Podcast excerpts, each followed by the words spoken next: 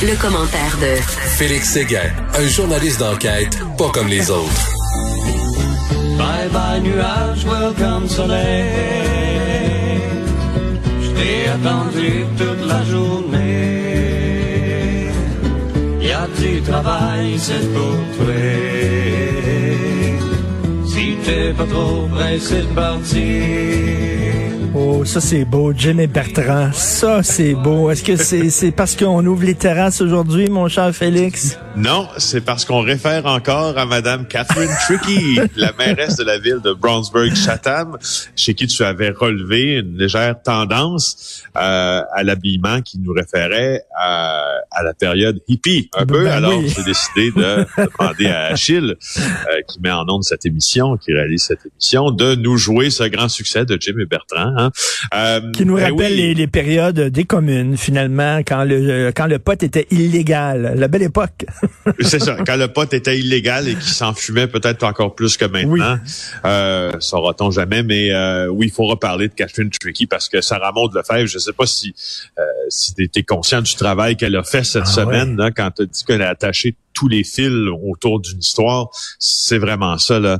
Elle nous annonce euh, aujourd'hui là, dans le journal de Montréal que la mairesse de Brownsburg-Chatham fait maintenant l'objet d'une enquête de la commission municipale du Québec. Euh, tu te rappelles, là, les reportages des derniers jours, on en a parlé quotidiennement. Euh, D'abord, il y a eu cette enquête de la Sûreté du Québec pour euh, une, euh, des prétentions de complot pour voie de fait. Elle aurait mandaté quelqu'un pour passer à tabac un adversaire politique, selon les prétentions de la police. Rappelons qu'elle n'a pas eu de procès encore et qu'elle n'a pas été accusée non plus. Mais euh, quoi qu'il en soit, il y a ça. Il y a aussi cet appel un peu dérangeant, ma foi, euh, qu'elle qu'elle place à un homme en lui donnant des spécifications sur un contrat municipal qui est à venir, ce qui lui donne, euh, si tout ça euh, se prouve et s'avère, un avantage indu. Euh, advenant une éventuelle soumission. Alors là, mon Dieu Seigneur, tu as l'enquête de la CMQ, Commission municipale du Québec, tu as l'unité permanente anticorruption, l'UPAC, donc qui pourrait s'en mêler. Euh, si- franchement, euh, il commence à y avoir euh, beaucoup, beaucoup, beaucoup, beaucoup d'irrégularités soupçonnées autour de cette mairesse. Ça commence, ça commence à être lourd là. Et euh, moi, je reviens toujours là-dessus, c'est que c'est la différence entre euh, ce dont elle pourrait être accusée et euh, son look un peu granole, un peu peace and love. Là. Tu te dis, on n'a plus les hippies qu'on avait finalement. Ouais, effectivement, c'est un peu dichotomique.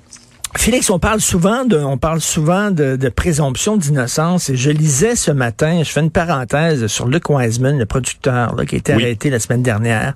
On l'avait accusé formellement là, de production de matériel de porno juvénile et là, on ne trouve pas ces images-là sur son ordinateur. Et là, je me dis, ben bon Dieu, comment se fait qu'on l'a accusé de de production de porno juvénile. Je dis pas qu'il est est blanc comme neige, je sais pas là, la présomption d'innocence c'est important, mais on n'a aucune de ces images là, c'est assez particulier quand même. Ben, je peux t'en parler en long euh, et en large parce que un peu comme mon collègue euh, Vincent Larouche là euh, Oui. que tu as lu ce matin, euh, je, je- je travaillais aussi pour le compte du bureau d'enquête sur Ah, cette t'étais affaire-là. là-dessus, c'est ça. Ouais, en ayant parlé à plusieurs personnes qui sont près de cette euh, enquête-là, puis des sources qui possèdent de l'information crédible, on est effectivement en mesure euh, de confirmer ces informations selon lesquelles euh, devant euh, devant les procureurs de la couronne, le témoignage de cette euh, mineure de moins de 16 ans qui aurait été agressée sexuellement par Monsieur Wiseman euh, et aurait été filmée, a livré un témoignage si convaincant euh, et elle était capable de situer tellement d'éléments euh, qui pourraient devenir éventuellement là, des preuves, puis qui pourraient s'imbriquer dans un récit parce qu'elle a déposé pendant plusieurs heures devant la, la direction euh, des, des procureurs. Et puis, on a considéré que c'était assez crédible pour que ce témoignage-là, même sans l'obtention des fameuses euh, vidéos Ah, en oui. question, passe le test euh, d'un témoignage. Tu sais, parce qu'au fond, rappelons-le, Luke Wiseman, il a été arrêté, rappelons le chef, agression euh, sexuelle sur une mineure. Il y a également euh, attouchement euh, sur une mineure. Il y a aussi production de matériel pornographique juvénile. Oui, mais on les voit pas, ils ont pas trouvé ces images-là quand même. C'est ça ou c'est un ce peu qui est en cause, c'est ça. Ce qui est en cause, c'est qu'après le témoignage de euh, cette jeune fille, on a décidé de mener des perquisitions, notamment dans les supports informatiques que possédait M. Wiseman, à sa maison aussi. Et on n'a pas encore trouvé ce qu'allègue euh, la jeune fille, c'est-à-dire un, un, film sur lequel parce qu'il aurait euh, enregistré justement son agression c'est ça on l'a pas encore trouvé. Donc mais on eh, dit que le, le, le, témoignage est suffisamment convaincant pour qu'on puisse porter des accusations. Et après ça on verra si ça tient le coup euh, au procès bien sûr parce qu'au procès euh, il faut il faut des preuves pour pour condamner quelqu'un oui, mais tu sais, il faut des preuves aussi. Il faut également que le témoignage de la personne qui est au cœur de cette affaire-là soit cru, entendu et doit posséder des points de corroboration.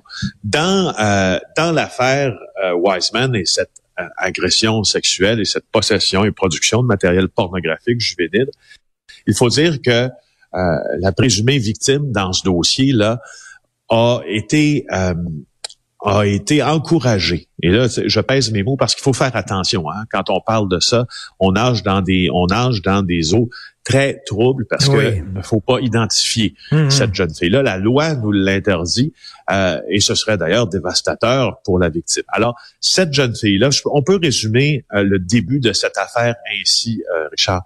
L'affaire euh, Wiseman et sa présumée victime, c'est le jour où le système a fonctionné d'une certaine façon et je vais te raconter pourquoi, d'accord?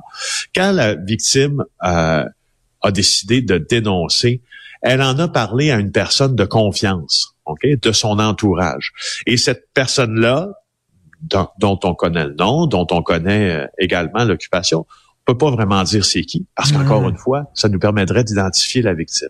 Mais ce que je peux te dire, en ayant corroboré ces informations-là de plusieurs sources, c'est que cette personne-là a, si tu veux, allumé tous les voyants rouges là, du tableau de bord là, et tout le système, donc tout le système prévu au Québec pour encadrer, pour faire témoigner, pour amener vers la police une jeune victime d'agression sexuelle a eu du succès. Je parle autant des gens qui étaient près d'elle, autant euh, des organismes comme le DPCP, mais aussi comme le SPVM, puis des organismes satellitaires au corps de police puis à la justice, ont fait en sorte que l'on amène cette jeune fille-là à livrer euh, un témoignage qui apparaît extrêmement solide et extrêmement crédible.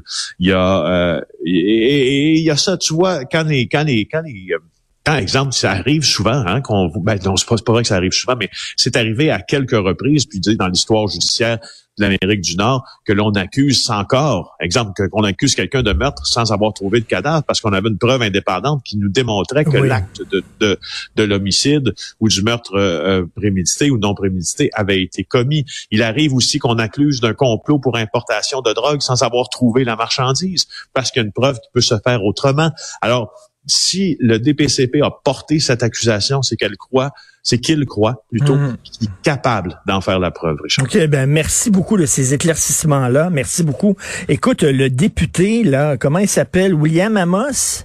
Oui, ben oui. Une deuxième fois, là, l'autre jour, c'est qu'il revenait de faire son jogging, euh, il prenait sa douche, il était tout nu dans sa caméra. OK, bon, c'est correct, ça peut passer, mais là, il pisse devant sa caméra. Ça me fait penser, je sais pas, tu, tu connais le gag...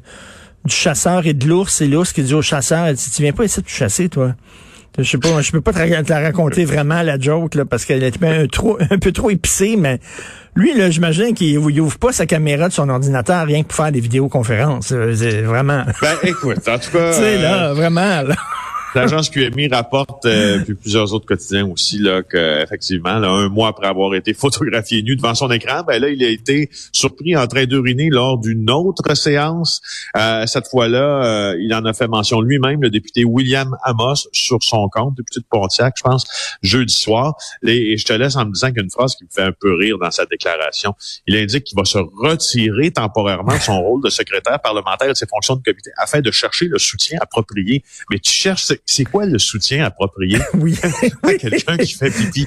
En tout cas, je te laisse là-dessus. C'est matière de réflexion, mon cher. Oui, je pense que quand on voit une caméra, il peut pas s'empêcher euh, de se montrer à la zigounette. Merci beaucoup. Bon week-end, mon Jean-Félix. Salut. Bye.